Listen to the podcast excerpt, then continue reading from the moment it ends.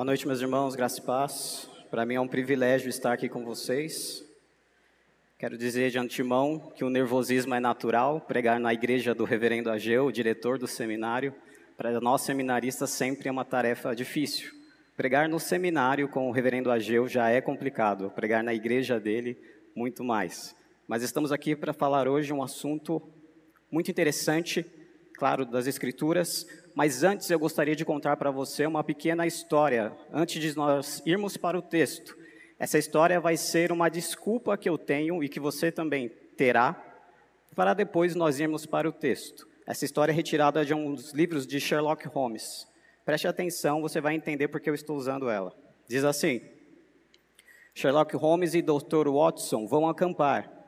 Montam a barraca e depois de uma boa refeição, deitam-se para dormir. Algumas horas depois, Holmes acorda e cutuca o seu fiel amigo. E ele diz assim: Meu caro Watson, olhe para cima e diga-me o que vê. Watson espera um momento e responde: Vejo estrelas. E o que isso significa? pergunta Sherlock Holmes. E ele diz: Primeiro, astronomicamente significa que há milhares e milhares de galáxias e potencialmente bilhões de planetas. Segundo, astrologicamente observo que Saturno está em Leão e teremos um dia de azar. Terceiro, temporalmente deduzo que são aproximadamente 3 e 15 pela altura em que se encontra a estrela polar. Quarto lugar, teologicamente posso ver que Deus é todo-poderoso e somos pequenos e insignificantes. Quinto e último, meteorologicamente suspeito que teremos um dia lindo amanhã. Correto? Holmes ele para por um momento e ele diz: Watson, significa apenas que alguém roubou a nossa barraca. O que eu quero dizer com isso? Muitas vezes a pergunta é, é simples. Muitas vezes ela está diante dos nossos olhos, mas nós queremos tratá-la de uma forma grande, como Watson fez. A pergunta e a resposta era simples: a nossa barraca sumiu. Mas ele, como muitos de nós seminaristas, tem aquele desejo no coração de dar boas respostas. Então nós pegamos um texto e começamos a tirar coisas que dentro do texto, na verdade, não fala. Hoje nós vamos ler um texto que ele é um dos maiores, é, aquele, aquele que você consegue tirar mais heresias dentro dele. Já passei por diversas igrejas. Eu fui da igreja batista, calvinista, depois, ali na minha adolescência, meu pai virou pastor pentecostal, fui no pentecostal e graças a Deus, Deus me resgatou e eu voltei para a presbiteriana. Então eu posso dizer com certeza que eu já ouvi milhares, inúmeras pregações sobre esse texto. E o que se tira aqui são coisas que podem estragar até mesmo uma vida, se você ensinar a palavra de Deus de forma equivocada. Hoje nós vamos ver então o que realmente esse texto quer dizer. Se você está curioso para saber que texto é esse, eu falo para você. Isaías 65, do capítulo 17, do versículo 17 até o versículo 25. Isaías 65, versículos 17 até o 25. Se você já encontrou o texto, você sabe do que eu estava falando. Novos céus e a nova terra. Versículo 17 diz assim: Pois eis que eu crio novos céus e nova terra, e não haverá lembrança das coisas passadas, jamais haverá memória delas. Mas vós folgareis e exultareis perpetuamente no que eu crio, porque eis que crio para Jerusalém alegria e para o seu povo regozijo. Exultarei por causa de Jerusalém, e me alegrarei no meu povo, e nunca mais se ouvirá nele, nela, nem voz de choro, nem de clamor não haverá mais nela criança para viver poucos dias, nem velho que não cumpra os seus dias. Porque morrer aos cem anos é morrer ainda jovem, e quem pecar só aos cem anos será amaldiçoado. Eles edificarão casas e nelas habitarão, plantarão vinhas e comerão o seu fruto. Não edificarão para que outros habitem, não plantarão para que outros comam, porque a longevidade do meu povo será como da árvore e os meus eleitos desfrutarão de todas as obras das suas próprias mãos. Não trabalharão de balde, nem terão filhos para a calamidade, porque são a posteridade bendita do Senhor, e os seus filhos estarão com eles. E será que antes que clamem, eu responderei. Estando eles ainda falando, eu os ouvirei. O lobo e o cordeiro pastarão juntos, e o leão comerá palha, como o boi Pó será a comida da serpente, não se fará mal, nem dano algum em todo o meu santo monte, diz o Senhor. Vamos fazer mais uma oração. Senhor, que teu Espírito Santo possa falar ao nosso coração e à nossa mente, para que possamos entender a tua palavra e sairmos daqui transformados. Nós te agradecemos pelo privilégio que temos hoje, Pai, de ouvir da tua sagrada Escritura. Te agradecemos em nome de Cristo Jesus. Amém. Para que nós possamos entender aonde esse, esse texto está colocado, nós estamos no livro de Isaías, que foi escrito mais ou menos no oitavo século. Só que Isaías tem algo muito interessante. Ele profetiza durante dois períodos que vão acontecer, que ainda não aconteceram. E esses períodos são o período que, primeiro, quando ele está falando para o seu povo, depois, quando o povo vai cativeiro para a Babilônia, e o terceiro período é quando o povo volta da Babilônia para Jerusalém. Esse texto ele está inserido na última parte. Ele é, ele é dedicado às pessoas que voltaram da Babilônia e agora estão na Nova Jerusalém. O cenário é o seguinte: imagine você que Israel era o grande e poderoso império de todo aquele lugar. Um império forte, eles tinham o Templo de Salomão. Eles tinham ali uma grande força, porém, quando o rei da Babilônia, Nabucodonosor, invade, ele leva todos cativos para a Babilônia. Em Jerusalém só sobram aleijados e aqueles mais velhos que não têm mais força para trabalhar. Depois disso, quando Zorobabel volta, eles são liberados pelo Império Persa e eles voltam para Jerusalém, o que eles encontram é uma cidade completamente destruída. O templo, aquele que o judeu batia no peito e tinha tanto orgulho, foi derrubado. Os muros que cercavam a cidade de Jerusalém também foram derrubados. Zorobabel até constrói um segundo templo, mas os irmãos lembram dessa história. Quando os mais velhos, que já tinham visto o primeiro templo, o templo de Salomão, olham para o templo de Zorobabel, eles choram, porque eles sabem que esse segundo templo é inferior. E ali o coração deles se entristece, e muitos até perguntam se Deus os abandonou. Esse texto é para demonstrar para o povo de Deus que Deus nunca os abandonou, mas que também a nossa nova Jerusalém não é uma Jerusalém terrena, mas é uma Jerusalém celestial. Então Isaías vem e traz um, conforto para essas pessoas. Em primeiro lugar, ele diz assim: Pois eis que eu crio novos céus e nova terra. Mas por que será que é necessário então a criação de um novo céu e uma nova terra? Seria que será que nós não poderíamos habitar um mundo da forma que ele está aqui? A resposta nós encontramos em Gênesis. Se os irmãos quiserem acompanhar, Gênesis 3, 17 e 19. Se não, eu faço a leitura, os irmãos apenas ouvem. Gênesis 3, de 17 a 19, diz assim: E Adão disse: Visto que atendestes a voz de tua mulher, e comestes da árvore que eu te ordenara, não comesses, Maldita é a terra por tua causa. Em fadigas obterá dela o sustento durante os dias de tua vida. Ela produzirá também cardos e abrolhos, e tu comerás a erva do campo. No suor do rosto comerás o teu pão, até que tornes a terra, pois dela foste formado, porque tu és pó, e ao pó tornarás. Adão, ele não era somente o nosso representante, mas ele era o representante de toda a criação quando ele peca perante o nosso Deus, há uma maldição dada para nós e há uma maldição também dada para a nossa terra. A nossa terra também e a criação toda sofrerá. A Bíblia fala que a terra geme esperando o seu fim para que seja redimida. E é algo que não aconteceu somente naquela época, é algo que não somente aconteceu também na época de Israel, é algo que acontece em nossos dias. Os irmãos estão aqui crendo na provisão de Deus, mas muitos de nossos irmãos, e eu não estou fazendo nenhuma análise de juízo, mas muitos de nossos irmãos estão em casa, porque temos um vírus à solta. Um vírus que começa por uma pessoa e de repente vira, se torna uma pandemia. Além disso, nós temos dentro da nossa própria igreja, eu faço parte da igreja presbiteriana da Jair Carvalho.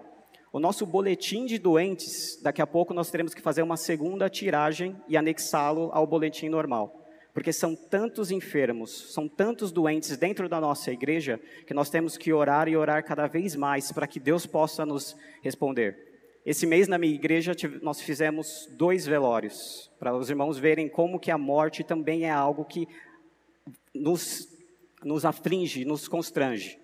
O nosso mundo é um mundo caído. A maioria de vocês é de São Paulo. Eu acredito que apenas alguns dos seminaristas vieram de fora de São Paulo. Mas vocês vão saber o que eu estou dizendo. Nós em São Paulo achamos que a nossa cidade é muito perigosa, não é mesmo? A gente sai, a gente tranca o portão, nós trancamos o nosso carro. Uma vez eu fui viajar para Minas Gerais e quando eu acordei, a porta estava aberta. Minha tia em Minas Gerais deixa a porta aberta. Para mim, que sou um paulista desde sempre, aquilo foi algo que daqui a pouco nós vamos ser assaltados, é uma certeza.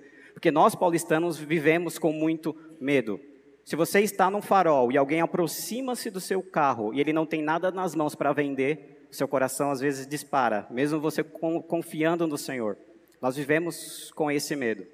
Agora, eu fiz uma pesquisa para saber quais são as cidades mais perigosas do Brasil. E eu achei que São Paulo estaria entre elas, mas entre as dez mais perigosas, São Paulo não está lá. E eu fiz uma outra pesquisa, as cidades mais seguras. E para minha surpresa, das cinco primeiras, quatro estão em São Paulo. Então imagine, irmãos, se em São Paulo nós já vivemos com essa insegurança, olha o que está acontecendo ao redor do nosso Brasil. Pessoas morrem diariamente em nosso estado, e não é por um vírus, é pela violência. Por isso que o nosso mundo precisa ser restaurado. Eu sei que quando você olha para o nosso mundo, você encontra coisas belas. A própria palavra diz que quando o, o, aquele que não crê em Deus, ele olha para a natureza, ele também é culpado, porque ele olha e ele vê a beleza, ele sabe que teve um Criador, e mesmo assim ele não quer dar glória a Deus. Porém, até mesmo aquilo que tem de mais belo nosso, no nosso mundo, está contaminado. Eu vou dar um exemplo para que você entenda melhor. E esse exemplo não é para você ficar com nojo, mas é algo extremamente necessário.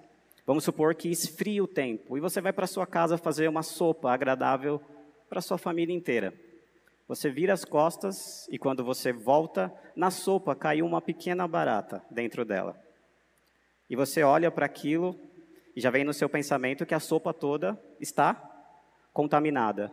Minha pergunta é: você teria coragem de tirar somente aquele animalzinho, colocar ele do lado e comer o resto da sopa? Por mais que ela não tenha contato algum com aquela barata. Você diria para mim: nunca, é um absurdo, eu nunca faria isso. A mesma coisa acontece com o nosso mundo. Por mais que ele tenha algumas belezas, o pecado contaminou já não serve mais para nós morarmos nesse mundo. Ele precisa ser restaurado, porque se ele for restaurado, nós não podemos aqui habitar. Então é necessário sim um novo céu e uma nova terra. O segundo ponto, que nós vamos agora sim, mais a fundo no texto, nós vamos olhar então a descrição desse novo céu e dessa nova terra. Muitos de nós, e eu coloco, me coloco nesse grupo, quando nós falamos do novo céu e da nova terra, algumas imagens do senso comum vêm à nossa mente. Eu fiz esse teste na igreja que eu faço parte. Quando nós falamos do céu, eu perguntei para eles o que, que eles imaginam como que o céu é. E as respostas são respostas como a do Watson, respostas totalmente esquisitas. Um disse para mim que no céu nós ficaremos tocando harpa e ficaremos flutuando entre as nuvens. É mais ou menos aquele comercial que alguns de vocês já viram. Outros dizem outros absurdos. Como que será a nossa morada? Mas a Bíblia já nos revela. Porém, ela nos revela de uma forma figurada. Por isso que é tão complexo nós estudarmos. Ela não descreve de uma forma literal. Um grande exemplo disso, você já deve ter ouvido falar que no céu as ruas são de ouro. Mas é uma linguagem, é uma figura de linguagem. Imagine você uma rua de ouro é uma figura de linguagem, ela não é realmente assim. Então vamos lá para o versículo 17, a parte B. E não haverá lembrança das coisas passadas, jamais haverá memória delas. O primeiro ponto é um ponto que mais me assustou quando eu li esse versículo há muito tempo atrás. Porque se você interpretar esse versículo de forma literal, o que ele está dizendo? Que nós não teremos mais memória. Nós chegaremos no novo céu e na nova terra e não lembraremos de mais nada. Imagine que horrível isso seria. Você não lembraria nem mesmo quem são os apóstolos. Você não lembraria nem mesmo quem é Jesus Cristo. Você não lembraria mais nada. Quando nós olhamos esse texto e nós vamos para as línguas deles, o hebraico, ele diz que na verdade é nós não lembraremos daquilo que nos faz mal. A palavra em hebraico é não, não subirá ao nosso coração aquilo que as primeiras coisas já trouxeram. Não significa que a sua memória será apagada de forma alguma. Um exemplo disso é quando nós vemos Jesus falando de Lázaro e, de, e do rico. Lázaro sabia quem ele era. Porém, quando o rico pede para que Abraão mande alguém para sua casa para salvá-lo, Abraão diz que Lázaro foi consolado, mas para o rico não há consolo. Um pequeno exemplo, eu sei que ele não vai chegar ao final de tudo isso, mas sabe quando alguém da sua família morre? Você passa por um momento de luto e é algo natural, é algo normal. Só que com o passar do tempo, você, às vezes depois de um mês, dois meses, você lembra daquela pessoa e seu coração ainda fica triste, porque você tinha coisas em comum com ela. Porém, depois de 10 anos, 15 anos que essa pessoa já foi embora, você consegue falar sobre ela, mas aquela tristeza já não sobe mais do seu coração. Há uma lembrança, mas a tristeza não está ali será algo parecido com isso, só que nós não, não conseguimos nem mesmo expressar com palavras como será definitivamente. Versículo 18 diz assim: Vós folgareis e exultareis perpetuamente naquilo que eu crio, pois eis que crio para Jerusalém alegria para o seu povo, e exultarei por causa de Jerusalém e me alegrei no meu povo, e nunca mais ouvirá nela nem voz de choro, nem de clamor. Eu voltarei nesses versículos mais à frente. Versículo 20 diz: Não haverá mais nela criança para viver poucos dias, nem velho que não cumpra os seus, porque morrer aos cem anos é morrer ainda jovem. Olha só o problema que nós temos se interpretássemos de forma literal. No céu, a morte. Se você olha para esse versículo de forma completamente literal, está dizendo que algumas pessoas podem morrer com 100 anos. Por isso que eu digo, nós temos que analisar com a linguagem figurada. Aqui, na verdade, quer dizer que não haverá mais nela crianças, mas elas viverão por muito tempo. Ou seja, uma pessoa de 100 anos no novo céu, na nova terra, é ainda um pequeno infante, uma pequena criança, ainda é alguém que está começando a vida. Hoje em dia, uma pessoa que chega a 100 anos é uma pessoa, primeiro, abençoada por Deus, e segundo, como a própria Bíblia fala, é dor, é cansaço, é algo que muitas vezes parece penoso. No céu, 100 anos é ainda o tempo de uma criança, porque nós estaremos lá de forma eterna, não só um pequeno período de tempo. Olha só, nem velho que não cumpra os seus, porque morrer aos seis anos é morrer ainda jovem. E quem pecar só aos 100 anos será amaldiçoado. O texto já estava difícil, de forma literal. Você consegue verificar que, se fosse literal, eu iria piorar agora? Diz assim: quem pecar no céu, somente aos 100 anos será amaldiçoado. Não é de forma literal. O que aqui significa é que aqueles que aqui no nosso mundo, e ainda mais em Israel, porque em Israel o sistema judiciário era diferente do que nós conhecemos. Aquele que peca, aquele que comete alguma coisa contra a palavra de Deus, basta você abrir lá em Levítico, ele merece instantaneamente um julgamento e assim uma condenação. Aqui está dizendo, não é imediatamente. Imagine você que se alguém pudesse pecar, demoraria 100 anos para que nós pudéssemos aplicar a pena. Então, na cabeça de um israelita, na cabeça de um judeu, é 100 anos é muito tempo. Teria que ser algo imediato. É realmente Isaías falando para nós. Lá o tempo funciona de uma forma diferente. Lá nós teremos a eternidade toda para aproveitar. Versículo 21 diz assim: E esse é um dos piores para algumas pessoas. Eu falei esse versículo para alguns jovens da minha igreja e o, o, a fisionomia deles mudou. Eu espero que a sua não mude tanto assim. Vamos ver. Versículo 21 diz: Eles edificarão casas e nelas habitarão, plantarão vinhas e comerão o seu fruto.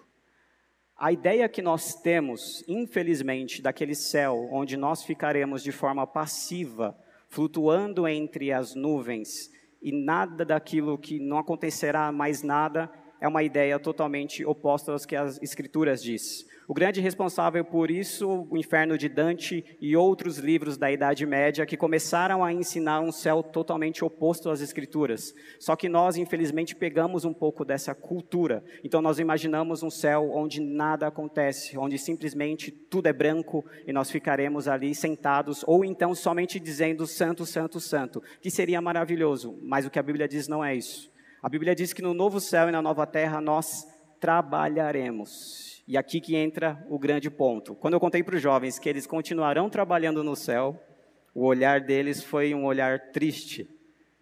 Tudo bem, esse olhar triste é permitido aqui, porque lá em Gênesis, novamente, quando Adão peca, o trabalho já existia. Adão, antes mesmo de pecar, já trabalhava. Adão tinha que dar nome aos animais e ele tinha que cultivar o jardim. Eles não estavam ali sem fazer nada. Então Deus cria Adão e a primeira coisa que Deus faz, dá uma carteira de trabalho para ele. Vai trabalhar. Depois que você trabalhar, a gente conversa. Adão vai e começa a ter um trabalho, mas ali não tem peso, não tem peso sobre Adão. Porém, quando ele peca, no, próximo, no próprio versículo que eu li, diz que é colocada uma maldição sobre o próprio, a sua, sobre a própria terra. Você conseguirá o seu sustento de forma dura. A terra terá cardos e abrolhos. Para nós, o trabalho é sim algo difícil de ser feito. São poucas pessoas, e eu digo poucas pessoas, aquelas que Deus agraciou de uma forma sobrenatural que acordam segunda-feira, 5 horas da manhã, pegam o metrô lotado, algumas pessoas já de máscara, e você fica sorrindo.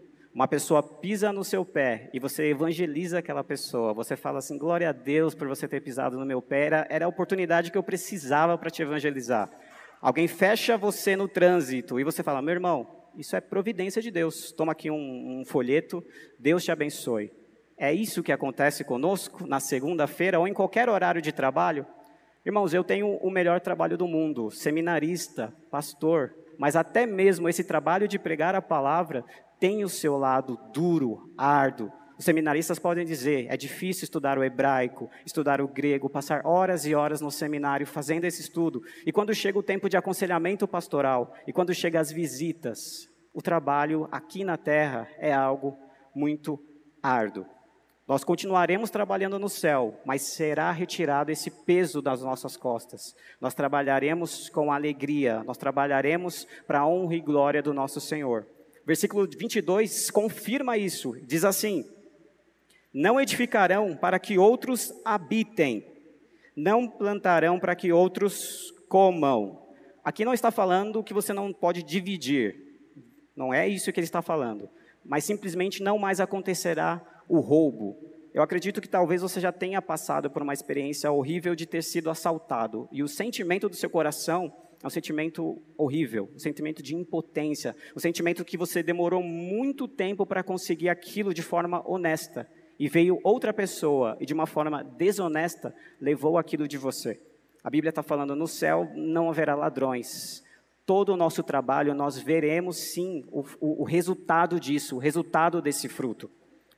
E ele continua: Porque a longevidade do meu povo será como a árvore, e os meus eleitos desfrutarão de obras das, das suas próprias mãos. Não trabalharão de balde, nem terão filhos para a calamidade.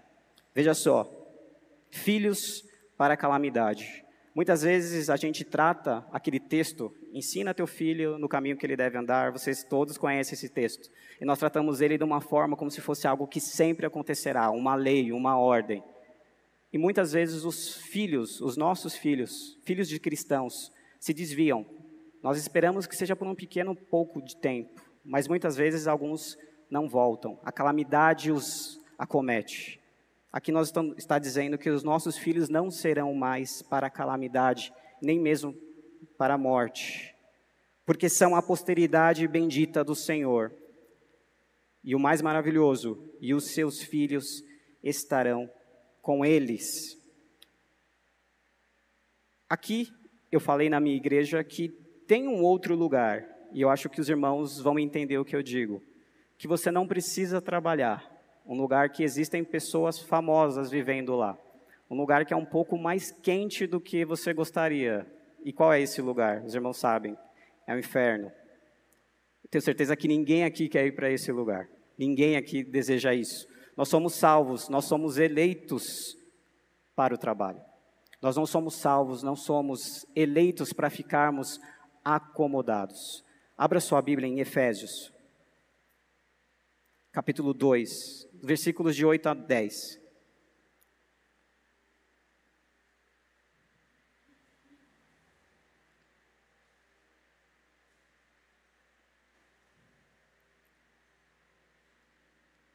Diz assim, e muitos dos irmãos já têm até decorado, porque pela graça sois salvos, mediante a fé, e isto não vem de vós, é dom de Deus, não de obras para que ninguém se glorie, pois somos feitura dele, criadas em Cristo Jesus para as boas obras, o quais Deus de antemão preparou para que andássemos nela.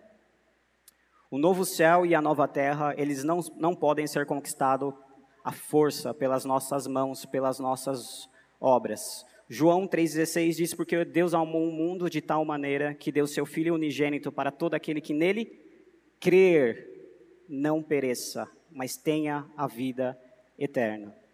O que Adão fez foi castigar todos nós. Todos estávamos perdidos em Adão. Não havia nada que nós pudéssemos dar para o nosso Deus para que pudéssemos pagar a nossa dívida, porque é uma dívida impagável. Muitas vezes nós escutamos em algumas igrejas que você pode dar para o Senhor o seu coração, mas quem faz você viver e quem deu o seu corpo é o próprio Deus. Muitos pseudo-pastores dizem que você pode dar para Deus o seu dinheiro, e até agora nós temos um caso que o pastor estava cobrando trízimo de uma igreja: 10% para o pai, 10% para o filho, 10% para o espírito. E nós sabemos que isso é algo que somente Satanás faria. Essas pessoas estão cobrando diversos pedágios para que os nossos irmãos sejam enganados na promessa do novo céu e da nova terra. Mas perante a nossa escritura, nós sabemos que o único caminho para que possamos ir para o novo céu e a nova terra, ele tem um nome: Jesus Cristo. E Jesus Cristo ele morreu no nosso lugar, para que agora a nossa dívida fosse paga então, no novo céu, na nova terra, não haverá ninguém que baterá no seu peito e falará que está ali pelos seus méritos. Não haverá ninguém que falará isso. Nós estaremos ali pelos méritos de Cristo. Porém, meus irmãos, temos que tomar um grande cuidado. Muitas vezes nós e os novos convertidos ao calvinismo, à teologia reformada, muitas vezes cometem esse erro e é algo natural. Quando dizemos que somos eleitos, que nós não fazemos nada para merecer a nossa salvação, essas pessoas param de trabalhar. Essas pessoas dizem que não precisa mais vir à igreja. Se eu sou salvo pela graça, eu não tenho que fazer nada, então eu posso ficar na minha casa simplesmente sem fazer nada. Há um grande erro aí. E esse erro, Efésios fala, nós somos salvos pela graça, sim, mas somos salvos para as boas obras. Nós, como igreja, devemos fazer com que o reino de Deus seja trazido de certa forma, de uma forma pequena, de uma forma contida. Eu sei disso, mas trazida para a nossa comunidade, para a nossa igreja. Um cristão que sabe que ele não tem nada para dar para Deus, que ele foi salvo pela graça de Jesus Cristo, ele sabe que a dívida dele então agora se tornou muito maior. E ele precisa sim trabalhar para a honra e glória de Deus. Não que isso nos trará salvação, mas isso nos trará, trará. Eu quero que você abra a Bíblia em um último texto, e esse texto é um eco daquilo que acontece em Isaías, só que é um eco complementado por João. Abra em Apocalipse 20. Apocalipse 21.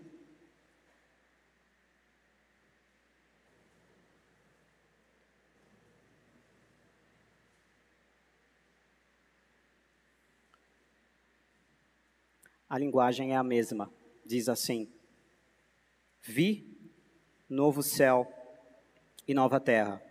Pois o primeiro céu e a primeira terra passaram e o mar já não existe. Vi também a cidade santa, Nova Jerusalém, que descia do céu, da parte de Deus, ataviada como a noiva, adornada por seu esposo. Então ouvi grande voz vinda do trono, dizendo: Eis o tabernáculo de Deus com os homens.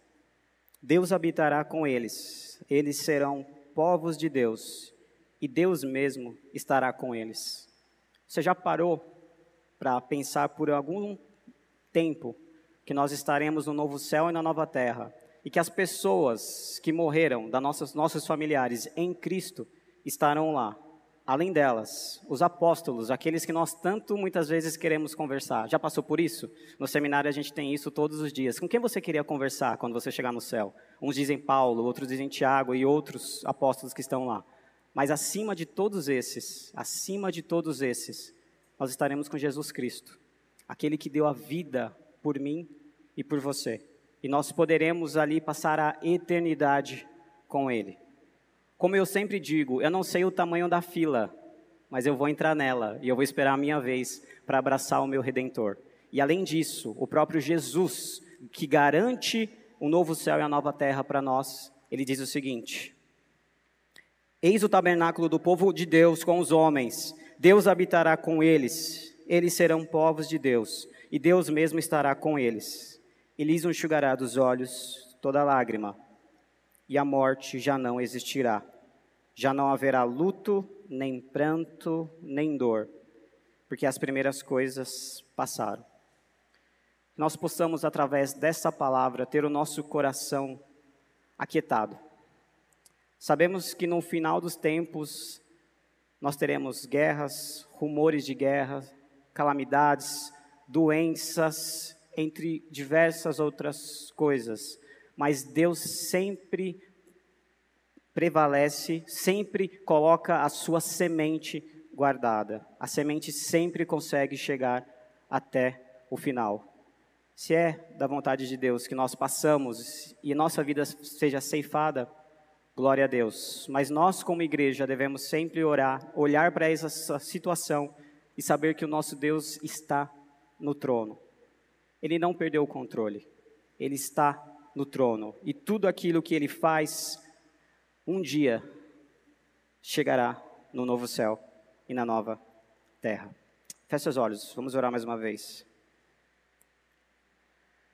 Senhor, eu te agradeço, Pai, pelo privilégio que nós tivemos nessa noite de ouvir a tua palavra. Eu te agradeço, Deus, porque aprove ao Senhor nos salvar. O Senhor enviou teu filho amado Jesus Cristo para morrer em nosso lugar. Nós não tínhamos nada, Pai, para dar em troca nós somos miseráveis, somos pecadores, Deus. O nosso pensamento numa segunda-feira de manhã é um pensamento pecaminoso, muitas vezes. O nosso pensamento no nosso trabalho, muitas vezes, é um pensamento ruim. Além disso, Pai, o nosso testemunho como cristão, nós falhamos. Falhamos no nosso local de trabalho, falhamos na nossa igreja, na nossa comunidade, falhamos, Senhor, na nossa faculdade, falhamos na nossa família. Então nós te agradecemos, Deus, porque apesar dessas falhas, o Senhor resolveu nos amar. Nós não tínhamos nada para, dar. Mesmo assim, o Senhor nos amou e nos resgatou, Pai, do inferno, da opressão, do mal.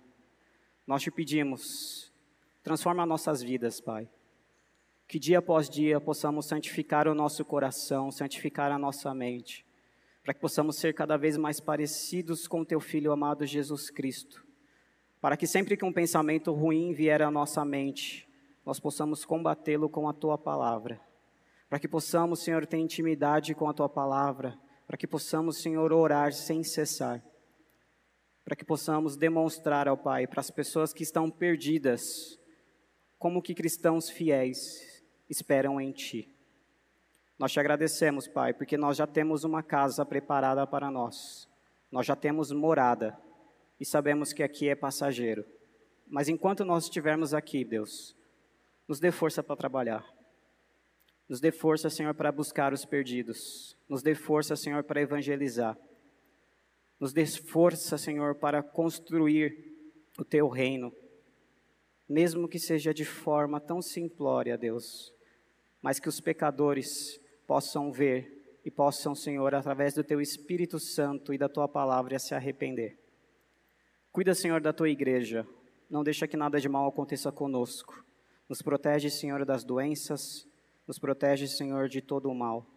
Que o nosso coração, Senhor, fique calmo, fique quieto, pois sabemos que o nosso Redentor vive e que somente a tua vontade acontecerá sobre nós.